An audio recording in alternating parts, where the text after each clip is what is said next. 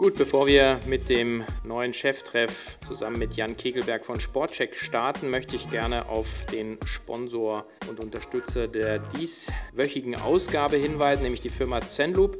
Zenloop ist eine Software-as-a-Service-Plattform für das sogenannte Net Promoter System, als NPS auch bekannt. Und äh, mit diesem kann entsprechend Kundenfeedback eingeholt werden, semantisch ausgewertet und dann eben auch auf das Feedback des Kunden smart reagiert werden. Warum sollte man Zenloop oder das NPS-System einsetzen? Zum einen haben wir immer intensiveren Wettbewerb um die Akquisition von Neukunden. Zum Zweiten ist der Fokus auf die Neukunden häufig ein Grund, warum man dann unzufriedene Bestandskunden aus dem Blick verliert. Und ähm, in den meisten Fällen versinkt dann das Kundenfeedback in verschiedenen Silos in der Firma, sodass dann eben auch Fehler zu spät erkannt werden.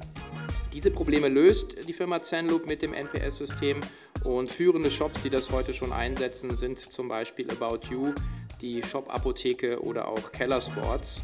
Und äh, das Schöne ist für alle Podcast-Hörer hier, es gibt 25% Nachlass auf alle Preispakete. Einfach in der Kontaktanbahnung mit der Firma Zenloop auf hier den Podcast hinweisen und dann wird man gleich entsprechend eingebucht. Also viel Spaß mit dem Podcast und herzlichen Dank noch einmal an die Firma Zenloop. Herzlich willkommen zu Cheftreff, dem Future Retail Podcast von Sven Ritter. Im Gespräch mit den Machern und Innovatoren der digitalen Handelsszene.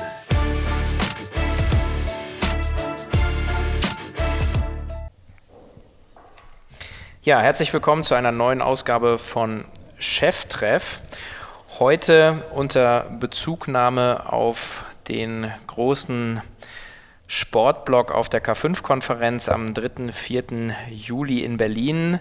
Da haben wir ja leider ähm, doch nur begrenzte Plätze, sagen das thematisch auch aufzubereiten. Und deswegen freue ich mich, dass ich heute die Gelegenheit habe, einen äh, ja, sehr wichtigen, sehr langjährigen und traditionellen Player der Sportbranche hier im Podcast begrüßen zu dürfen nämlich den Vertreter von Sportcheck, den Geschäftsführer und Chief Digital Officer Jan Kegelberg. Herzlich willkommen, Jan. Lieben Dank für die Einladung, Sven. Ja, du warst sehr spontan, hat mich sehr gefreut, ähm, gerade weil ähm, ich mich auch natürlich auf das äh, Thema und die Moderation dieses Sportblogs gerade auch äh, vorbereite, bin ich glaube ich auch so ein bisschen im Thema drin du natürlich noch viel mehr. Insofern freue ich mich sehr hier auf den, auf den Austausch, den wir jetzt haben werden. Vielleicht noch ganz kurz äh, so im Abriss. Wir beide kennen uns ja aus der gemeinsamen Zeit bei Zooplus. Also du bist auch äh, jemand mit einer sehr starken digitalen DNA. Ähm, davor ähm, US-Studium, Wirtschaftsstudium, Boston Consulting ein paar Jahre, dann Zooplus dann die eine oder andere Gründung und Geschäftsführerrolle und dann ein sehr großer Block Otto Russland ähm, und jetzt eben seit knapp drei Jahren in der Funktion des CDO bei Sportcheck. Gibt es da was, was du gerne rauspicken möchtest aus der Vita? Ich sage mal eher so, die, oftmals stellt man sich so ein bisschen die Frage, wenn man das liest, äh, was ist so der rote Faden? Was zieht sich eigentlich da durch den durch den Lebenslauf und du hast es schon gesagt, also ursprünglich mal angefangen, ich sage mal ganz ursprünglich sogar mal im Mittelstand angefangen. Ich habe mal im Saarland für ein kleines mittelständisches Unternehmen gearbeitet, wo ich den internationalen Vertrieb aufgebaut habe. Also da noch sehr, ich sag mal, operativ und äh, ja auch in, in trad traditioneller Industrie unterwegs. Und nach ein paar Jahren Unternehmensberatung äh, habe ich dann gemerkt, dass mir dieses Operative eigentlich fehlt. Also das ist sowas, was mir am Herzen lag ähm, und was mir die Unternehmensberatung auch nicht geben konnte und damit auch glaube ich, erklärt erstmal der Wechsel dann von der Unternehmensberatung zu Zu Plus, wo wir uns dann ja 2000 kennengelernt haben. Und seitdem ist es eigentlich so, dass äh, bei mir sich das Thema, ich sage mal, Company Building durch den Lebenslauf zieht. Das sind Dinge, das ist was, was mir Spaß macht. Also etwas von einer kleinen Idee an zu überlegen, wie kann man das eigentlich zum Leben erwecken, wie kann man das operativ auf die Straße bringen, ähm, wie kann man ein Geschäftsmodell darauf aufbauen. Und wenn man die weiteren Stationen nach Zur Plus sieht, ähm, dann habe ich danach eine eigene Unternehmung aufgebaut, die wir 2008 dann in ein anderes Unternehmen eingebracht haben. Ich habe danach für den Erfinder des MP3-Verfahrens, Professor Dr. Brandenburg, ein Startup in, äh, in Ostdeutschland aufgebaut. Danach für einen Inkubator in Köln, für die Beta-Fabrik, ähm, verschiedene Start-up-Ideen entwickelt und operationalisiert. Und so ging es dann eigentlich auch weiter. Die Aufgabe in Russland war ähnlich, also auch in Russland ein Start-up aufzubauen, ähm, da in, in einem internationalen Setting. Und die Fragestellung bei Sportcheck ist, vielleicht nicht auf den ersten Blick, aber auf den zweiten eigentlich genau die gleiche. Mhm. Wie bauen wir ein tradiertes Unternehmen, das vielleicht vor, ich sag mal, 20, 25 Jahren inhaltlich und strategisch stehen geblieben ist, zu einem nachhaltig wirtschaftlich erfolgreichen Sportunternehmen auf. Und hier fängt man zwar nicht bei Null an, aber die Idee ist eigentlich, wie bauen wir ein neues Unternehmen aus einer bestehenden Struktur oder aus einem bestehenden Geschäftsmodell. Mhm. Und das ist eigentlich das, was mich eigentlich die ganzen Jahre immer gereizt hat und was mich jetzt eigentlich auch bei Sportcheck dazu veranlasst hat, zu sagen, ich gehe jetzt mal den Schritt hier nicht bei Null anzufangen, sondern zu sagen, wir haben hier eine Infrastruktur, wir haben hier bestimmte Assets und wie können wir die nutzen, um daraus ein neues Geschäftsmodell zu erzeugen. Mhm, okay. Sportcheck ist ja der klassische äh ich mag dieses Wort ja überhaupt gar nicht, Multichannel, Omnichannel-Anbieter, ja. aber es ist so. Also ihr habt, äh, glaube ich, 20 Geschäfte, ähm, davon 13 Millionen Kunden äh, und dann eine Million Clubkunden, also die online sind. Also ihr macht auch viel online. Ihr hattet auch einen starken Kataloggkern ja. äh, und das Unternehmen muss man ja auch mal kennen. Äh, Wissen ist äh, direkt nach, nach, ein Jahr nach Kriegsende gegründet worden und ja. ist seit 91, glaube ich, in, im Besitz der Otto äh, Familie der Otto-Gruppe. Ich glaube 89 oder 91, was ja. um die 90er Jahre ist es dann. Genau, also das worden. ist ja wirklich äh, eine, eine krass lange Firmengeschichte. Ja. Ähm, also dafür mal auch mal Chapeau, dass sozusagen man auch immer noch, noch so ähm, dann stark am Markt agiert. Jetzt haben wir nämlich ein Sujet, haben wir ja noch bei, dem, äh, bei der K5-Konferenz, das ist ähm, so neben Märkte im Umbruch, wo sicherlich die Sportbranche auch äh, von betroffen ist, das Thema David versus oder David mit Goliath. Würdest du, wenn du auf Sportcheck jetzt schaust, nach fast drei Jahren, ähm, Sportcheck David oder Goliath? Definitiv David. Okay. Äh, auf welcher Achse, welcher Dimension? Ja, ich meine, nahezu in, in allen. Ne? Wir sind ähm, David im, ich sag mal, vielleicht in Deutschland nicht, aber in, auf dem europäischen oder auf dem ja, Weltmarkt brauchen wir gar nicht zu reden, aber im europäischen Markt sind wir, sind wir klein. Wir sind ähm, vielleicht, was die Digitalisierung innerhalb unserer Branche angeht, gut, aber wenn ich das mit anderen Branchen vergleiche, ähm, die wir auch mal als Benchmark nehmen, muss man eigentlich sagen, da haben wir Aufholbedarf. Ähm, wir sind, was ich sag mal, Handel generell angeht, klein. Äh, wir haben eine lange Heritage, aber in, in Summe muss man sagen, bei allem, was wir tun, wir kommen aus einer aus einer David-Position heraus und versuchen uns halt in eine Goliath-Position wie lange der Zeitraum ist, ist heute nicht zu sagen, aber wir müssen auf jeden Fall aus dieser David-Position heraus. Und die, die, Größe ist jetzt ungefähr 300 Millionen, glaube ich. Ne? Seit, genau. einigen Jahren oszilliert das so ein bisschen um diese, um diese Größe, glaube ich. Ne? Ja, wir sind, wir sind, bei 300 Millionen. Wir waren mal größer. Ähm, wir waren auch größer oder mehr auf der gleichen Größe, als ich vor drei Jahren oder vor circa drei Jahren dort angefangen habe.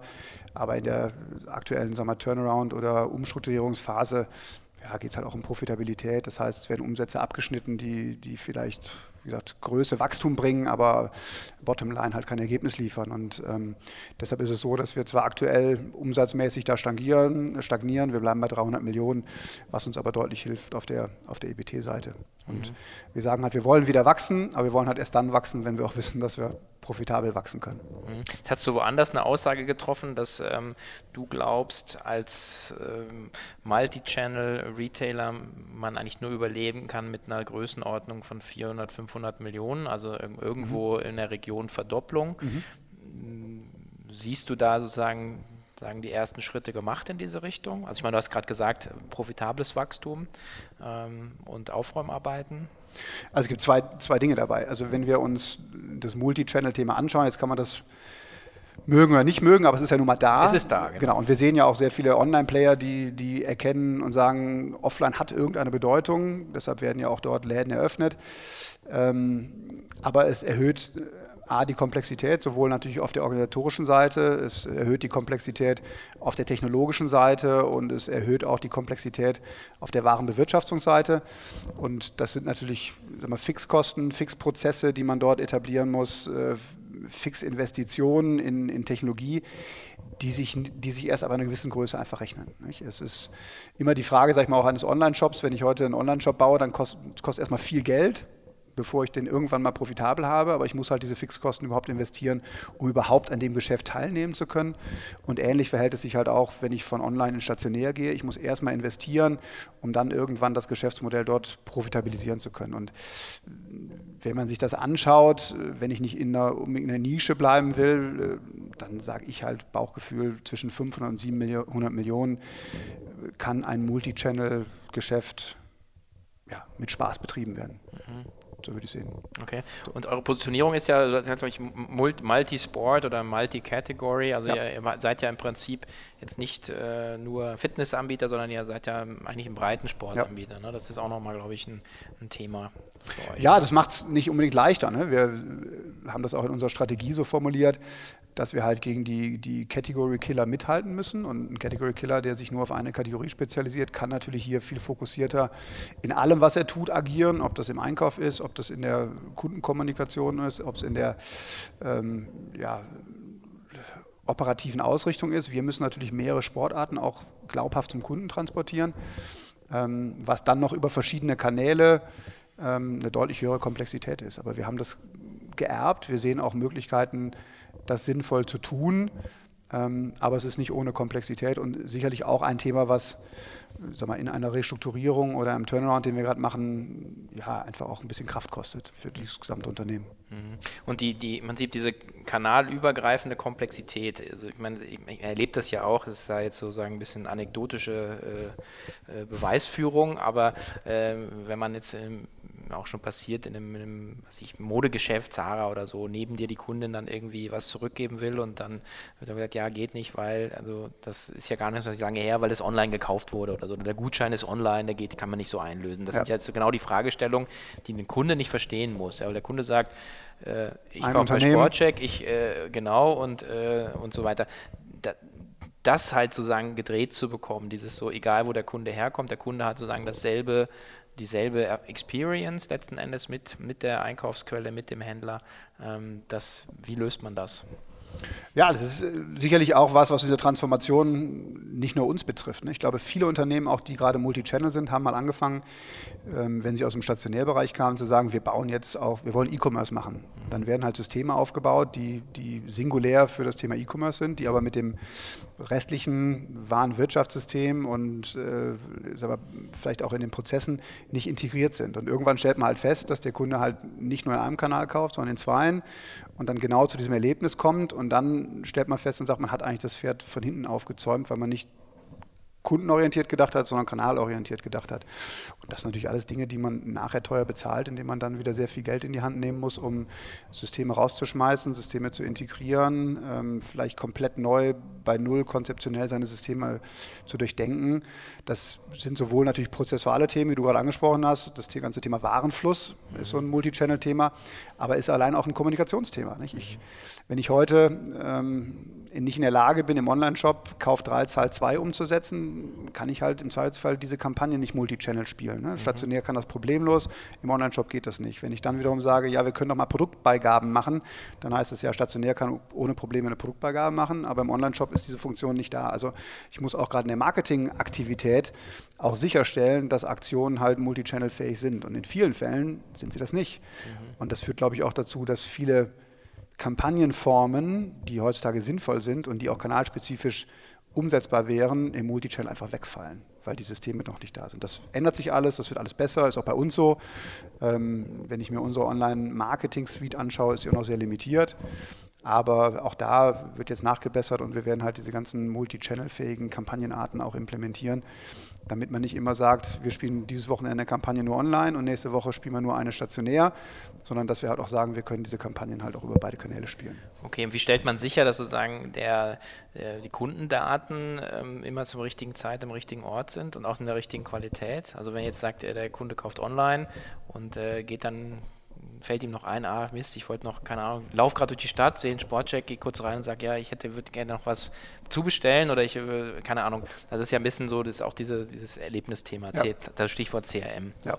Also ich glaube, für jedes Multichannel-Unternehmen, du brauchst halt ein zentrales CM. Ja. Also, äh, Habt ihr das schon in place? Haben wir. Wir haben also auch das, was das ERP-System angeht, haben wir ein ERP-System für beide Kanäle. Wir sind heute in der Lage, jeden Warenbestand genau zu wissen, welche Ware wo liegt. Wir sind in der Lage, dem Kunden in der Filiale, wenn der Artikel nicht mehr da ist, zu sagen, in welcher Filiale wir den Artikel noch haben, ob wir ihm den nach Hause schicken sollen, direkt über aus der Filiale raus, ähm, ob wir ihn in die Filiale schicken lassen sollen. Also wir haben, was Warenfluss angeht und CRM angeht, alle Daten zentral und können das über beide Kanäle spielen. Mhm. Da sind wir, glaube ich, jetzt würde ich sagen, kein Goliath, aber in der Sportbranche, Multichannel, sind, glaube ich, die Systeme, die wir haben, State of the Art. Mhm. Hat uns auch viel Geld gekostet. Ähm, wir haben ja SAP eingeführt vor, vor vier Jahren, was massiv Geld gekostet hat.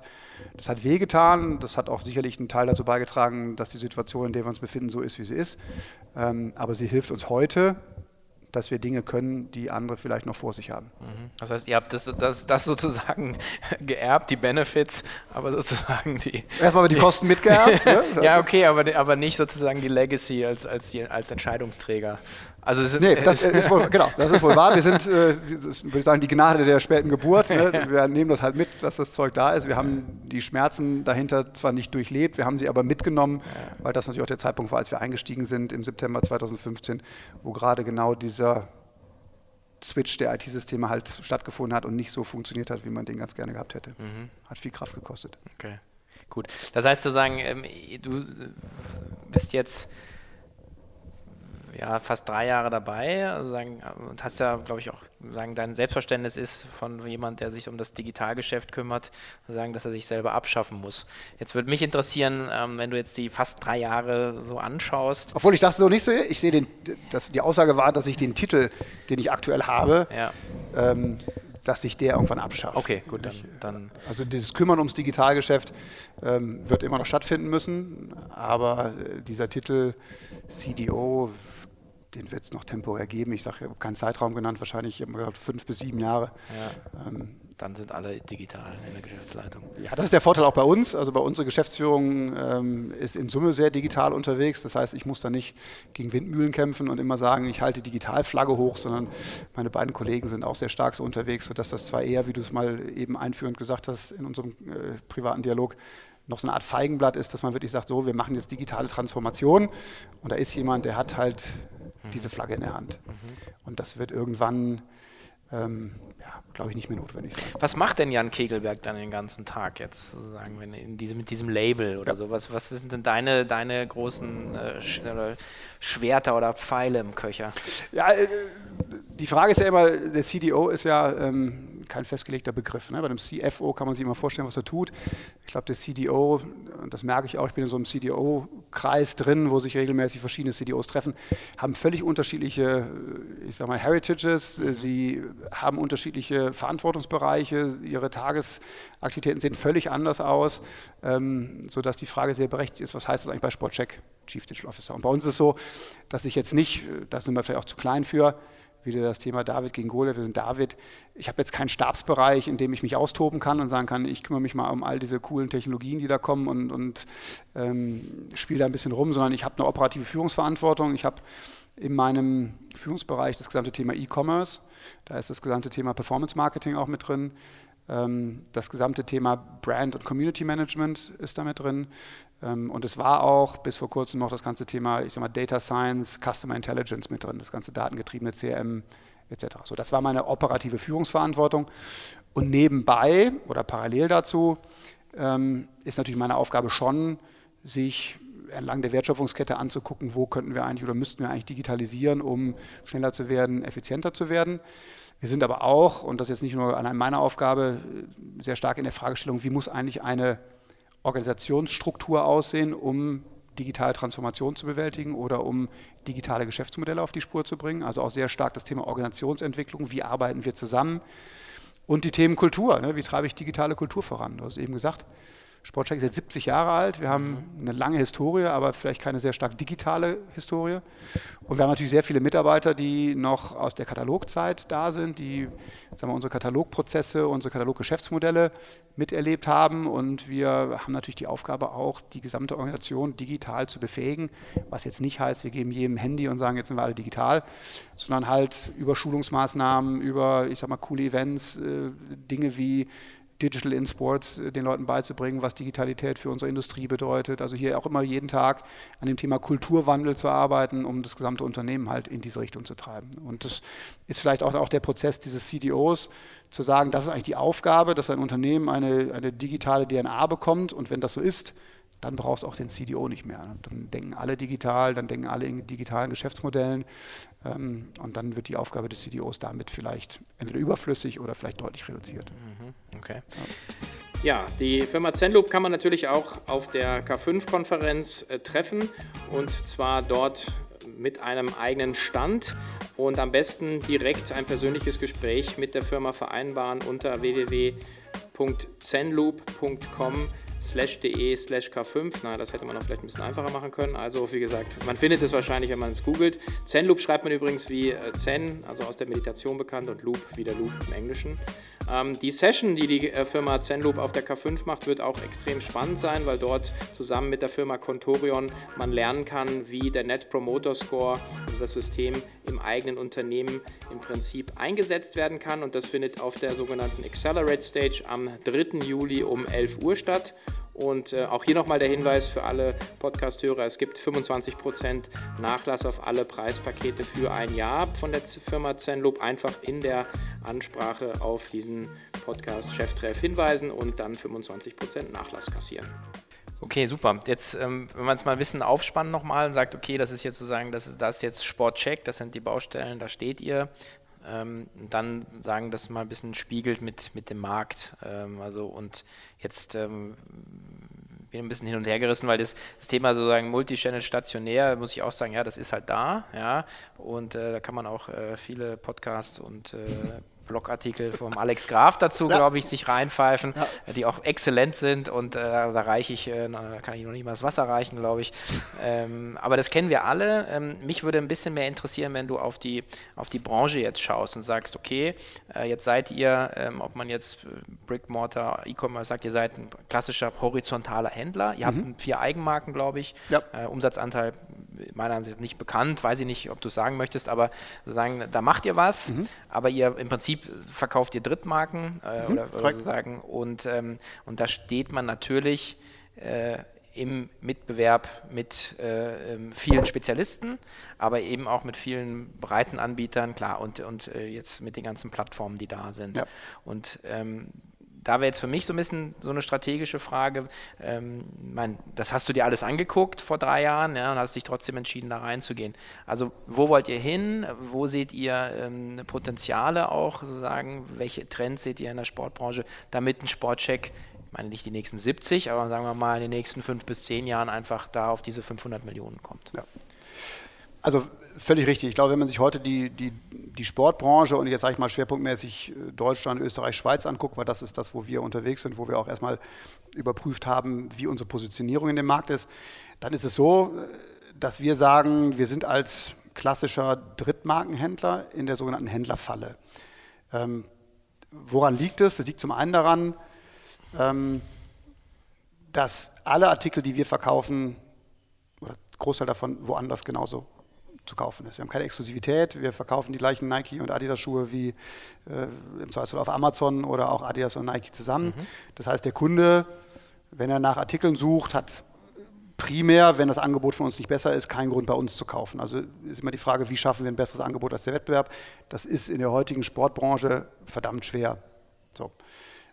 Teil 2 ist es so, dass die Artikeltypologie immer exakter wird. Ne? Also ich sage mal, heute, wenn du eine weiße Bluse suchst, dann gehst du ins Internet und sagst, ich suche weiße Bluse, dann findest du 400 Stück und kaufst jetzt quasi die, die dir gefällt. So. Bei einem Sportschuh ist es aber so, Adidas Nike Free 5.0 in Gelb ist halt massiv exakt. Und der Artikel, wenn ich den suche, dann kriege ich den halt von jedem Händler, der ihn hat, genau aufgelistet.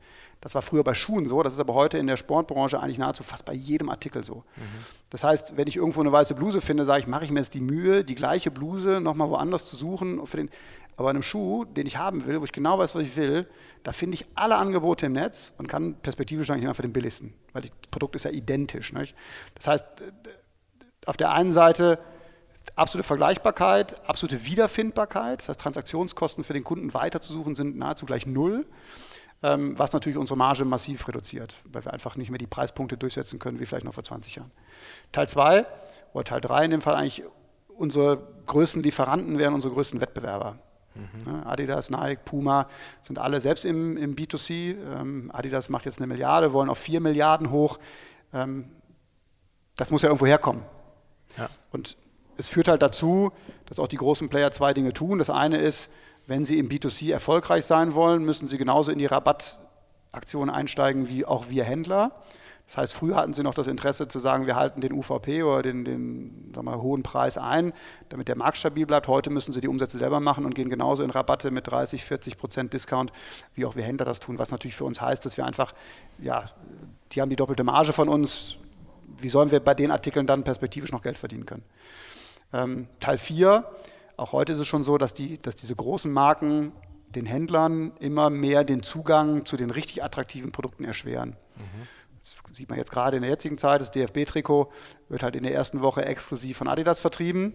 Da hat es noch keinen Händler und erst danach geht es in den Handel. Das heißt, gerade in der Zeit, wo richtig Nachfrage ist, wo Bedarf ist, kommen wir immer schwerer an richtig attraktive Sortimente rein, was natürlich die sind, mit denen wir früher Geld verdient haben und die man auch zum Vollpreis verkaufen konnte. Also man merkt, dass wir als Händler da in einer Falle stecken, die von oben uns immer mehr reglementiert, was wir verkaufen dürfen, wie viel Geld wir verdienen können. Und das, da darf man die Augen nicht vor verschließen. Und ich glaube, wenn man die Augen davor verschließt, dann glaubt man, dass man mit operativer Exzellenz diesen Trend aufhalten kann. Dann werden Kosten gesenkt, dann wird nochmal ein halber Prozent versucht, in der Conversion-Rate zu optimieren. Aber es führt dazu, dass man seine Zeit damit verschwendet, mit Dingen, die am Ende trotzdem in den Tod führen. Mhm. Und dieser Trend ist zu stark, als dass ich den über operative Exzellenz aufholen kann. Mhm. Und deshalb ist die absolute Notwendigkeit dazu da, ich sage mal, ein neues Geschäftsmodell für sich zu entwickeln. Und nicht zu sagen, wir machen weiter wie bisher und das machen wir nur einfach besser, sondern wir müssen Dinge anders machen. Ja. Und ähm, wir haben dann auch, als wir angefangen haben bei uns in der Firma mit unserem Geschäftsführer Markus Rech, eine Strategie formuliert, die heißt, oder eine Vision formuliert, die heißt, Sportcheck ist der Treffpunkt für das Erlebnis Sport. Und da sage ich immer, da steht nicht drin, Sportcheck ist der größte Sportfachhändler Europas, da steht nicht drin, Sportcheck macht in drei Jahren zwei Milliarden Euro Umsatz, sondern es steht drin, wir sind der Treffpunkt fürs Erlebnis Sport. Da steht, da steht nicht mehr drin, dass wir Ware verkaufen, da steht nicht drin, dass wir Händler sind. Und diese Vision mhm. ist die Leitplanke für das, an dem wir arbeiten. Mhm. Das ist natürlich eine Vision. Das heißt, wenn du heute vielleicht Dinge bei Sportcheck siehst, würdest du sagen, naja, das ist ja nicht unbedingt der Treffpunkt fürs Erlebnis Sport aber es ist die Leitplanke für alles, was wir tun, dass wir daran messen und sagen, zahlt es auf das ein, wo wir hinwollen. Und wir sagen halt, in drei bis fünf Jahren glauben wir, diese Vision zum Leben erwecken zu können. Und das ist halt der Weg, den wir gehen. Und ich glaube, deshalb sage ich, wie du schon sagst, die Industrie ist einer, in einer sehr, sehr schwierigen Umbruchphase. Und wir sehen zu viele Unternehmen, die sagen, wir machen mal weiter so wie bisher, nur etwas besser. Wie bei Sportcheck sagen, wir glauben nicht daran, dass das reichen wird, um das Überleben zu sichern und müssen deshalb in eine neue Vision und damit auch in neue Geschäftsmodelle investieren. Das heißt, ihr, ihr denkt dann eher in Kategorien wie äh, Events, Services, Erlebnisse. Also das sind zum Beispiel also auch, ähm, auch digitalere Produkte. Mhm. Ich glaube, ihr habt jetzt äh, ja vor kurzem Fitfox ganz übernommen. Ja. Ja, also eine Prinzip, ja, wie sagt man, also sagen, Fitness on Demand Plattform. Fitness, genau, für Sport to Go habe ich auch gelesen, ja. fand ich auch gut. Ja, auch gut. Ja, genau. Fitness to Go. Ja, genau. Ähm, okay, und das ist genauso das, das sagen die Rationale dahinter, solche Akquisitionen zu tätigen. Ja, die Rationale dahinter ist, dass wir uns gefragt haben, was ist eigentlich das, was wir als Asset haben? Also was sind unsere Stärken? Und die Stärke ist sicherlich, dass wir eine, eine Glaubwürdigkeit im Sport haben, auch deutschlandweit, und dass wir noch einen sehr guten Kundenzugang haben. Wir haben noch massiv viele Kunden, gerade im Online, ähm, aber auch, wenn wir sehen, wie viele Leute uns in den Filialen besuchen, und diese Glaubwürdigkeit und dieses, diese Markenpositionierung und dieser Kundenzugang sitzt quasi im Kern unseres Unternehmens. Und die Frage ist ja, wenn ich das habe, was kann ich damit tun? Mhm. Und nur den Kunden Ware zu verkaufen, ist das, was wir in der Vergangenheit gemacht haben. Aber das sind ja das sind ja Menschen, die nicht nur, die nicht nur Produkte kaufen wollen, sondern wir sagen, ein Sportler, und so haben wir auch unsere Mission definiert, ist, ähm, wir sehen halt den Bedarf, dass Menschen, die aktiv und sportlich leben, also nicht derjenige, der sagt, ich will den Marathon in unter zwei Stunden laufen oder unter drei, ähm, oder der, der sagt, ich äh, laufe jeden Tag meine, meine 15 Kilometer, sondern der Mensch, der sagt, ich lebe aktiv, ich gehe am Wochenende laufen, ich gehe mal in die Berge, ich fahre mit dem Rad zur Arbeit, dass wir diesen Menschen eine Plattform bieten, mit der sie nicht nur Ware kaufen, sondern wo sie auch Sport treiben können, Zugang zu Sportinhalten bekommen, Zugang zu Sportevents bekommen, Zugang zu einer Sportgemeinheit bekommen. Also wir versuchen das Thema Sportivity, so wie der Trend heißt, weiter für den Kunden zu fassen und bauen ein Ökosystem auf, um quasi unseren Kunden über Partner und, und Lieferanten und Wettbewerber Dienstleistungen, Services, Inhalte und Waren zu bieten, die sie, One-Stop-Shopping bei uns bekommen können. Heute ist das im Wesentlichen Ware mit gewissen Dienstleistungen und wir wollen halt das Thema Erlebnisse, Events, Content und Community quasi als Ökosystem zusammenbauen. Mhm. Also ein bisschen so die, die Übersetzung de, dessen, was äh, Zalando 2015 ja propagiert hatte, wo sie ja auch gesagt haben, gerade im frischen Börsengang dann gesagt haben, sie wollen eigentlich in den nächsten Jahren äh, weg von der Abhängigkeit von der, der Händlermarge mhm. hin zu einer, eigentlich einer Te Technology Company, die sozusagen multiple sources of income eben ja. hat, die sozusagen losgehört. Das ist ja die ähnliche Denke, glaube ich. Ne? Ähm, was, was guckt ihr euch denn da an? Ähm, wahrscheinlich gerade US-Markt ist wahrscheinlich auch da spannend. Da gibt es ja viele Bewegungen. Ich muss gar nicht, ich habe mir jetzt auch ein paar Sachen nochmal äh, noch reingezogen, sogar von letztem Jahr von der, der Code Commerce, da weiß ich, die Company Peloton oder wie auch immer mhm. man es ausspricht, ja. Äh, die ja im Prinzip also Hardware, Software herstellt, äh, einen eigenen Delivery Service hat, äh, mhm. dann das Ding in Betrieb nimmt und dann, und das ist das der eigentliche Killer, ist sozusagen virtuelle Spinning Communities baut. Ja. Äh, das heißt, du hast dein, dein Studio zu Hause. Ja. Also ich meine, wenn mir jemand gesagt hätte, das kann man aufbauen aus null, ich sage never ever, mhm. ja, also drei Themen auf einmal so ungefähr, ja. äh, aber es scheint gelungen zu sein. Also das sind so Sachen. Gibt es was, was euch inspiriert, wo ihr sagt, ja, das ist so in der digitalen Welt was, was euch naja, wir wollen natürlich das Digitale mit dem, mit dem Physischen verbinden, weil wir sehr stark glauben, dass wir alle als Konsumenten ja digital und ich sag mal, physisch unterwegs sind. Wenn ich draußen im Wald laufen bin, habe ich sowohl mein, mein Handy als Tracker mit dabei, aber ich bin auch draußen in der Natur, treibe Sport, ähm, muss die Ware irgendwo herbeziehen. Wir sehen aktuell in ganz Europa, oder vielleicht auch global, keinen Dienst, der im Sport versucht, das Thema zu besetzen. Ähm, Sport ist immer noch sehr mühsam. Ne? Wenn, ich, wenn ich sage, ich will, will irgendwo hinfahren in Urlaub und da will ich Sport treiben, da muss ich äh, sehr mühsam suchen, was da so in meiner Location überhaupt alles passiert. Wenn ich, wenn ich auf Reisen bin und will ein Fitnessstudio finden, dann brauche ich eigentlich auch jemanden, der mir sagt, wo finde ich eigentlich das nächste Fitnessstudio, mit welchem Kurs, wo kann ich mich da anmelden. Ähm, wenn ich Ware kaufen will, dann gehe ich über Suchmaschinen und gucke, wo der günstigste Preis oder das Produkt zu finden ist. Also heute ist der Sport Markt für den Konsumenten noch sehr fragmentiert. Alles ist irgendwie in seinen Silos drin. Ne? Es gibt so Sport-Communities. Ähm, jetzt hast du auch wieder das Thema Fußball. Jetzt gibt es wieder die ganzen Tipp-Communities. Es ist alles sehr fragmentiert, aber für den Sportkunden eigentlich nicht zentralisiert oder in einem, in einem schönen Umfeld ähm, ja, zusammengeführt. Und wir glauben, dass gerade durch diesen Sportivity-Trend, dass eigentlich die Menschen immer aktiver werden, dass sie auch in ihrer Klamotte, die sie ins Büro tragen, immer mehr Sneakers tragen, mehr Funktionsware tragen, atmungsaktive äh, Textilien tragen, dass der Sportmarkt massiv attraktiv wird. Ähm, und das quasi auch für den sag mal, durchschnittsaktiven Menschen und nicht nur für den, für den Performance-Menschen. Und wir sehen aktuell kein Beispiel dafür, deshalb glauben wir auch so stark daran, dass es einen Bedarf geben muss. Ähm, und wir sehen halt auch an der Reaktion, die wir aus der Industrie bekommen, dass da ein unglaublich hoher Glaube dran ist und eine unglaublich hohe Bereitschaft da ist, mit uns zusammenzuarbeiten, um dieses Ökosystem, also diese Vernetzung von diesen Diensten für den Kunden auf die Straße zu bringen. Und das mhm. stimmt uns sehr positiv. Wir haben natürlich gewisse Stärken und gewisse Schwächen. Wir sind auf der digitalen Seite sicherlich schwächer als ein reiner digitaler Player, vielleicht auch ein schwächer als ein Player, der jetzt mit, mit VC Money sag mal, richtig ich sag mal, Gas im Tank hat. Das sind so Dinge, die wir nicht können. Wir müssen halt gucken, dass wir mit den Bordmitteln, die wir haben, ähm, ja immer an allen Stellen arbeiten, um dieses Erlebnis halt sukzessive voranzubringen. Mhm. Das ist, glaube ich, auch die größte Herausforderung für uns. Ne? Wir haben jetzt, jetzt nicht richtig Geld im Nacken, wir haben keine 100 Millionen Finanzierung und können Leute einstellen und, und hauen einfach Features und, und Dienste raus, sondern wir müssen das halt aus der bestehenden Struktur und ein bisschen, ich sag mal, auch mit der Hilfe von Otto als Konzern gucken, wie wir kollaborativ Dinge umgesetzt bekommen, die wir vielleicht als Sportcheck alleine nicht stemmen können.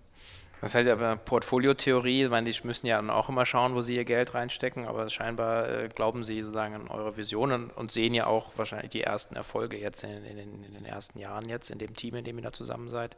Also wie läuft das? Man, läuft man da dann, äh, jedes Jahr gibt es dann wahrscheinlich äh, Budget-Meetings und äh, oder wie präsentiert man, tanzt man dann vor? ja, ist in der Tat so. Nicht? Ähm, klar, wir sind Teil eines Konzerns, wir haben dann auch einen Beirat und einen Aufsichtsrat, die natürlich auch immer kontrollieren wollen, wie ihre Unternehmen gerade laufen. Wir haben zweimal im Jahr treffen wir uns. Und ähm, dann ist es gerade immer gegen Ende des Jahres äh, so, dass wir natürlich auch sagen, wie sieht unser neuer Dreijahresplan aus? Und da sind dann in der Regel schon, ich sag mal, die Investments oder die, die, ja, die Maßnahmen, die wir für diesen Aufbau des Ökosystems machen, dann auch schon mit inkludiert. Und äh, entweder der Plan wird abgesegnet oder er wird halt nochmal, ich sag mal, zur Nacharbeit gelegt. Nicht? Und äh, bisher muss man sagen, toi, toi, toi, ähm, ist der Plan halt mit kleinen Anpassungen halt immer wieder durchgegangen. Und das ist dann die Basis dafür, dass wir wissen, wie wir die nächsten zwölf Monate zumindest mal wieder unsere Themen vorantreiben dürfen. Mhm. Ja, hilft es da dann so ein bisschen Otto-Seilschaften zu haben? Ähm, oder also zumindest ein paar Leute zu kennen aus dem, aus dem Umfeld? Das hilft immer. Jetzt muss man sagen, jetzt wieder zurück ein bisschen anspielt auf meine, meinen Eintritt in die Otto-Gruppe. Ich bin ja über Russland quasi in die Otto-Gruppe gekommen. Also ja. ähm, jetzt kann man sagen, ich wollte damals eigentlich nach Hamburg und bin aber dann irgendwo falsch rechts abgebogen und war auf einmal dann nicht mehr, nicht mehr in der Heimat. Ähm, und Russland ist äh, jetzt rein geografisch und damals vielleicht auch noch ähm, rein von der Führungsstruktur her äh, doch etwas weiter weg gewesen von der, von der Hauptverwaltung oder von der Zentrale, als das andere Unternehmen sind. Und ähm, deshalb würde ich sagen, in den vier Jahren in Russland hat man sicherlich ein, ein, Netzwerk aufgebaut, ist aber jetzt nicht so wahrscheinlich, als wenn ich vier Jahre in der Zentrale gewesen okay. wäre. Wir haben aber auch, was uns sehr gefreut hat, auch Leute gewinnen können, zu Sportcheck zu kommen, die vorher in der Zentrale waren. Vielleicht auch einfach aufgrund der Vision und der, der Fortschritte, die wir gemacht haben, dass wir gesagt haben, da tut sich was Cooles, das ist, da will ich irgendwie dabei sein bei der Geschichte. Ja. Und dass natürlich auch Leute, die Netzwerke in die Otto-Gruppe haben und die auch immer wieder mit guten Ideen kommen und sagen, hey, da könnte ich mal den ansprechen oder wir könnten noch mal auf den zugehen. Und ähm, so ist das vielleicht auch nicht als direktes Netzwerk, sondern auch so ein bisschen als Ökosystem Otto Group zu verstehen. Und man muss halt wirklich immer wieder gucken und sagen, wer könnte wo einen Kontakt haben und wer hat irgendwo mal was gehört und eine Idee. Ähm, aber auch, ihr habt es ja mitbekommen, der Kulturwandel Otto führt auch dazu, dass die Kommunikation viel dezentraler läuft heutzutage im Vergleich vielleicht noch vor, von vor vier oder fünf Jahren, dass man auch in den einzelnen Konzerngesellschaften bei Otto viel mehr mitbekommt, was eigentlich sich wo tut, auch über digitale Kanäle, über eigene Chat-Applikationen, die die Otto-Gruppe halt für den Konzern bereitstellt, dass man da auch viel schneller eigentlich mitbekommt, wo man eigentlich sagt, hey, das wäre doch mal spannend für uns oder könnten wir da nicht mal jemanden ansprechen. Und mhm. ähm, so versuchen wir den Austausch da natürlich auch für uns zu nutzen, dass wir nicht alles selber machen, sondern vielleicht auch von dem partizipieren, was andere schon mal entweder Positives gemacht haben oder aus negativen Dingen gelernt haben. Ja. Ja, ja, ich, äh, mein Otto ähm, kratzt ja jetzt an der, an der 8 Milliarden äh, Umsatzgrenze, ja. also ein bisschen später als geplant, aber mal so, das, das lassen wir mal durchgehen. Äh, und was äh, übrigens auch ein sehr tolles äh, Interview mit dem Sebastian Klauke beim Armand Farsi, ja. Wenn ich wirklich sehr, auch nochmal so wie, genau, wie, wie der CDO sozusagen, welche Rolle, welche Hüte er aufhat, welche operativen Verantwortung er da im Konzern macht. Also das fand ich auch sehr, sehr schön plastisch mal zu sehen, wie, wie sozusagen da auch ähm, der, der Konzern sich da ähm, neu aufstellt. Ja. Wenn man noch mal drauf schaut, vielleicht die, ähm, was du sagtest, so mit der es gibt ja eben Player, wir haben jetzt äh, zum Beispiel Keller Sports, ähm, ein kleines Unternehmen, auch nicht stark finanziert, ja. die ja eben auch anfangen, ähm, sehr stark so in Services zu denken. Ja. Ja, Im Prinzip mit dem Premium-Programm, also analog zum Amazon Prime. Dann haben sie auch so, ein Studiokonzept äh, sich überlegt. Jetzt haben sie eine Meta-Lösung äh, entwickelt, sozusagen für die, die ganzen Fitness-Tracker sozusagen unter einer Sache. Also sehr, sehr innovativ, ja, wo man immer so denkt, ah, müsste eigentlich ein großer machen. Ähm, wie seht ihr das? Inspiriert euch das? Nervt euch das, so, sowas, dass das jemand macht? Ist er schneller oder? Ähm also ich sag mal so, ich finde es super, was da passiert. Ähm, es gibt uns ja auch ein bisschen äh, Legitimation, dass man auch erkennt, dass auch diese Unternehmen sagen, wir investieren in diese Themen rein. Nicht? Also ob das ist, äh, das Keller Smiles ist oder ob es äh, jetzt das Thema äh, MyFitnessCard ist, was dann jetzt in, in äh, Keller Sports integriert worden ist, dass auch diese Wettbewerber erkennen, dass man diesen Weg gehen muss. Ähm, vielleicht fast noch mehr als wir, weil die natürlich nochmal vom Volumen noch mal kleiner sind. Ähm, wobei ich jetzt nochmal deren P&L und äh, P&L nicht kenne. Aber es macht uns massiv Freude zu sehen, dass die gesamte Industrie eigentlich erkennt, dass wir hier neue Wege gehen müssen. Und äh, es gibt natürlich auch Dinge, die wir mal vor Jahren diskutiert haben. Also so ein, so ein Smiles-App haben wir auch mal diskutiert. Wir können nicht alles umsetzen. Ne? Wir müssen dann auch immer wieder sagen, wo geben wir jetzt unsere Ressourcen rein. Ähm, und wir beobachten die Dinge natürlich auch und, und, gucken uns an, funktioniert das? Wie nimmt der Kunde das an? Also im Wesentlichen der Kunde. Ähm, wir setzen uns mit den Dingen auseinander. Wir würden aber auch versuchen, da, ich sag mal, zweifelsfall Kooperationen einzugehen, dass wir sagen, hey, macht das nicht Sinn, dass das, was ihr macht, wir irgendwie miteinander machen können, mhm. wird sich das nicht für beide Seiten lohnen. Also, dass wir das ernst meinen, zeigt vielleicht auch, dass wir damals im Plattformgeschäft ja als allerersten Partner unseren Wettbewerber angebunden haben. Ne? Also wir haben ja Outfitter damals mit auf die Plattform genommen und das ist ja auch ein Händler. Ähm, wir meinen es wirklich ernst, dass wir sagen, wir wollen ein Ökosystem werden, wir wollen nicht alles selber machen, wir wollen aber gucken, wo können beide Seiten von dem, was wir machen, profitieren und ähm, ja, klar würden wir einige gewisse Dinge einfach lieber schneller und, und äh, auch als erster machen. Können wir aber nicht. Wir haben eine Roadmap, wir haben auch gerade im Thema Fitfox. Fitfox ist ja für uns eine strategische Akquisition im Digitalbereich gewesen, bei der wir jetzt das Thema Fitness on Demand mitnehmen, aber wir sehen Fitfox halt auch als Plattform. Jetzt kommen Events drauf, wir haben jetzt die ersten Bezahl-Events auf Fitfox drauf. Wir sehen noch weitere Geschäftsmodelle, die wir mit Fitfox etablieren können und bauen auch damit jetzt ein Clubprogramm auf, was wir Ende des Jahres ausrollen, was wir glauben, was ja, zum einen ein bisschen anders ist, aber deutlich mehr Wert für den Endkunden bietet, als das unser bisheriges Clubprogramm getan hat. Ne? Mhm. mhm. So, also wir machen viele Dinge, wir können nicht alles machen und es ist schön zu sehen, dass andere, Dinge, andere Leute auch Dinge machen und ähm, ja, wir beobachten das und mhm. bleiben da am Ball. Ist ja eine Möglichkeit, das immer selber zu machen ähm, oder wie ihr es ja auch schon gezeigt habt, sozusagen einfach eine Akquisition zu tätigen. Ja. Letzten Endes ja gibt es einen schönen Begriff Acquihire, dass man sagt, man kauft sozusagen also einmal Marktzugang, Produkte, man kauft natürlich auch digitales Talent. Ja. Ähm, das ist auch ein Weg, den ihr weiter gehen wollt, wenn ihr könnt. Ich sag mal, äh, in der Situation, in der wir uns befinden, haben wir jetzt keine großen Taschen, um, um Startups zu kaufen im großen Stil. Wir sehen natürlich schon, dass so eine Akquisition wie Fitfox dazu führt, dass auch andere Startups zu uns kommen und sagen, mhm. Wir haben ein bisschen Schwierigkeiten am Markt und wollen wir nicht oder wollt ihr uns nicht kaufen. Ähm, ich kann halt nicht so, wie ich will. Fitfox war damals eine Opportunität, äh, die zu dem richtigen Zeitpunkt mit dem richtigen Team, mit der richtigen Technologie super zu uns passte. Und ähm, auch da muss man sagen, war das wieder ein Commitment der Otto-Gruppe zu sagen, wir machen das mit euch, wir sehen das als sinnvoll an, dass ihr das tut. Und wir haben das dann gemeinsam halt auch in dem Konstrukt Otto-Gruppe realisiert. Mhm. Und ähm, ich glaube jetzt nicht, dass wir in den nächsten Monaten, vielleicht auch nicht in ein, zwei Jahren, weitere Themen dazu kaufen. Ähm, dennoch, ich sage mal, schließt nichts aus. Ne? Wenn eine Opportunität so passt, dass man sagt, das macht absolut Sinn, wie jetzt bei Fitfox, vielleicht passiert es dann nochmal. Aber wir sind jetzt nicht auf der Suche proaktiv, wir scannen nicht den Startup-Markt und sagen, was wäre da für uns interessant, ähm, sondern wir versuchen jetzt eigentlich erstmal mit dem, was wir da zusammen gebaut haben, rudimentär, ist erstmal ein, ein, spürbares Produkt für den Kunden auf die Beine zu stellen. Mhm. Ja, jetzt ist ja äh, Otto nicht so bekannt für eine aggressiv-akquisitorische Strategie. Ähm, leider, Jochen versucht ja immer viel, ja, viel, viel, rein zu spekulieren.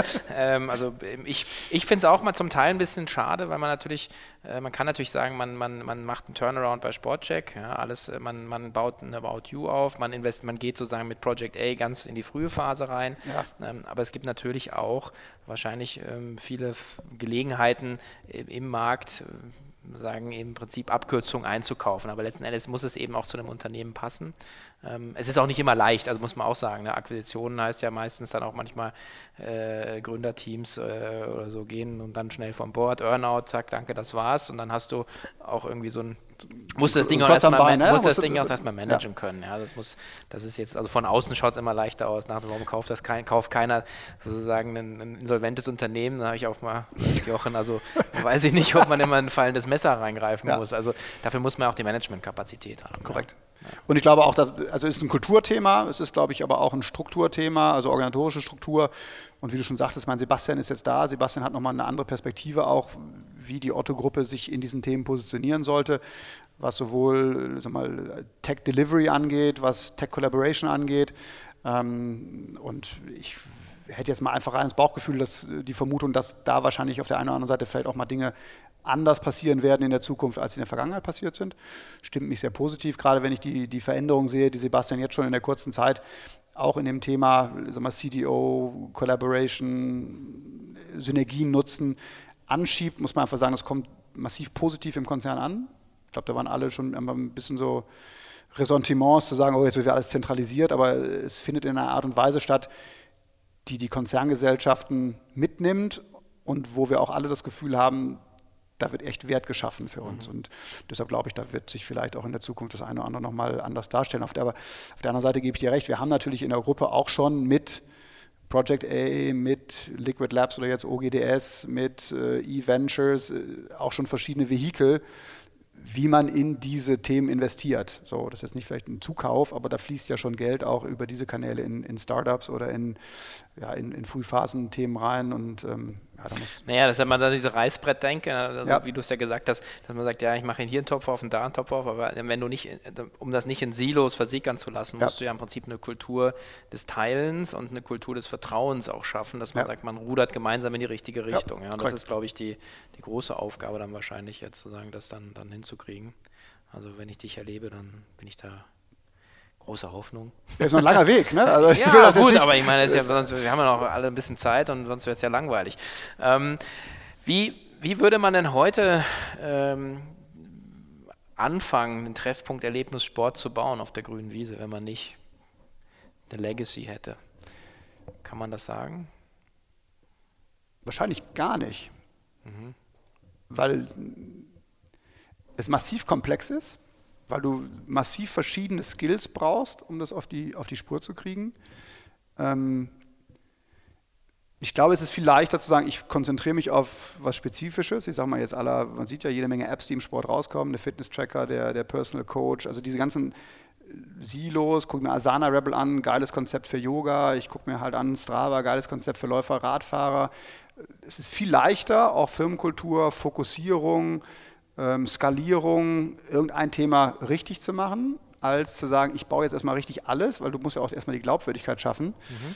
Ähm, und da jetzt auch mit effizienten Mitteln ein Produkt auf den Markt zu bringen, wo der Kunde sagt, das nehme ich euch erstmal ab. Und ich glaube, es ist viel leichter eigentlich, wenn du, wenn du schon was hast, in dieser neuen Art der Zusammenarbeit zu sagen, wenn wir das jetzt alles selber bauen müssten, dann wird es zu lange dauern und wahrscheinlich würden wir zu viele Fehler machen. Aber zu sagen, was ist denn eigentlich in diesem Ökosystem heute schon da und wie können wir eigentlich sagen, wir schneiden uns diese fünf Dinge raus und versuchen jetzt clever das zusammenzubringen. Das ist ja auch genauso wie in der Tech-Welt. Es gibt ja viele, die sagen, viele Services muss ich gar nicht mehr selber bauen, ich muss eigentlich nur noch die APIs anzapfen, baue irgendwie ein Layer oben drüber und habe für den Kunden wieder ein komplett neues Produkt geschaffen. Und das ist so ein bisschen das, was wir tun, dass wir sagen, wir müssen eigentlich die APIs bauen zu diesen Anbietern, die diese Dinge exzellent können. Und Sportcheck ist dann der Layer, der sagt, wir bringen das zum Kunden in einem sagen wir, zusammengefassten Konzept, dass der Kunde sagt, das ist ein Mehrwert für mich. Mhm. Das ist eigentlich der Anspruch, der dahinter steckt. Mhm. Okay. Auch nochmal eine neue, neue Karte, ne? So ein mhm. Layer zu werden. Eigentlich. Ja. Okay. Ja, ähm, wahrscheinlich würde man nicht mit, äh, mit, mit, mit Geschäften anfangen. Nee, äh, das äh, also, will man wahrscheinlich. Obwohl ich, ich bin bei dir, man würde nicht mit Geschäften anfangen. Wir würden sicherlich auch heute Geschäfte anders strukturieren für uns, als wir das in der Vergangenheit getan haben. Das ist sicherlich eine Legacy. Ähm, aber das Thema Ware und Geschäfte muss mit drin sein ob wir es jetzt hätten selber machen müssen, wenn wir sie nicht gehabt hätten. Ob man nicht gesagt hätte, man bindet dann einen Kicks an oder einen, also jemand, der auch, oder einen, das weiß vielleicht auch ein Decathlon oder so, weiß ich nicht, aber jemand, der Geschäfte vielleicht in einer gewissen Form nochmal europäischer, breiter, wie auch immer, weiß ich nicht. Ne? Aber ich mhm. glaube, Geschäfte müssen da sein, physische Locations müssen da sein. Ähm, deshalb ist es schon okay, dass wir die haben. Ähm, aber man würde sie nicht auf der grünen Wiese jetzt so bauen, wie wir sie jetzt heute noch betreiben. Mhm. Ja, ich denke, dass äh, am Ende bricht es runter auf die, die Frage der, der, der digitalen DNA sozusagen des Unternehmens, das sozusagen, ich glaube, spricht nichts gegen Geschäfte, meine ganzen neuen vertikalen Konzepte in den USA äh, oder halt äh, gehen dann ja oder auch in MyMüsli oder so, äh, gibt es eine Berechtigung dafür, ja. aber sie sozusagen basieren auf, einem, auf einer digitalen Denke und das ist, glaube ich, der, der große Unterschied ähm, und äh, da deswegen also ich sehe dich so ein bisschen als digitaler Steroidbeauftragter im Sportcheck und der Otto-Gruppe. Ja, ja. Ähm, ja, was machst denn du dann für einen Sport? Du hast ja auch noch Familie, also ein bisschen arbeiten wirst du auch noch, also, aber kommst du zum Sport? Ähm, ich komme zum Sport, aber in der Regel immer nur zum Individualsport, weil das Thema Planung immer schwierig ist. Also ich laufe. Ähm, ich fahre viel im Rad, äh, gerade auch zur Arbeit. Ich bin jemand, der gerne mit dem Rad commutet. In letzter Zeit wieder deutlich mehr. Sommer steht vor der Tür. Ja. Ähm, ich spiele Golf. Das sind so die vier Kernsportarten. Okay. Früher viel Fallschirm gesprungen. Du erinnerst dich vielleicht noch zu der Zeit, als wir zusammen waren. Ja, ja, da habe ich einen großen Schreck bekommen. genau, aber die, die, die, Zeiten des Fallschirmspringens sind jetzt äh, nach vielen Jahren leider vorbei. Aber ähm, wie gesagt, Radlfahren, Laufen und Golf spielen ja. sind jetzt meine drei Leidenschaften. Okay. Neben meinen Kindern. Neben deinen Kindern, ja, natürlich. Ja. Also, ähm, ja, schön. Dann vielen, vielen Dank ähm, für, die, für mich. Ähm, wirklich schöner strategischer Austausch, ein schöner Rundflug. Ähm, auch für mich sehr ähm, erhellend an, an doch vielen Stellen. Ähm, also ich habe jetzt auch mal wieder einiges gelernt. Also vielen Dank für deine Zeit und deine Insights. Danke dir. Ja, tausend Dank nochmal für die Einladung. Ich freue mich auf die K5. Ist ja gerade für mich jetzt in der Branche ein absolut perfekter Zeitpunkt hinzugehen. Ja. Drückt euch fest die Daumen. Ja, ich glaube, das wird ganz gut. Also wir haben jetzt äh, doch äh, ziemlich volle Hütte und äh, ich finde auch wirklich ein echt tolles Programm. Also gerade das Sportthema wird auch von vielen Stellen nochmal jetzt beleuchtet. Ja. Also wer noch nicht kein Ticket hat, es gibt noch ein paar, glaube ich. Und ähm, also ich kann es nur wirklich wärmstens empfehlen. Und wer, wer dann trotzdem äh, Scheiße findet, der kann sich aber gerne bei mir persönlich beschweren. also, Klasse. In dem Sinne, wir sehen ja. uns da. Tschüss. Tschüss.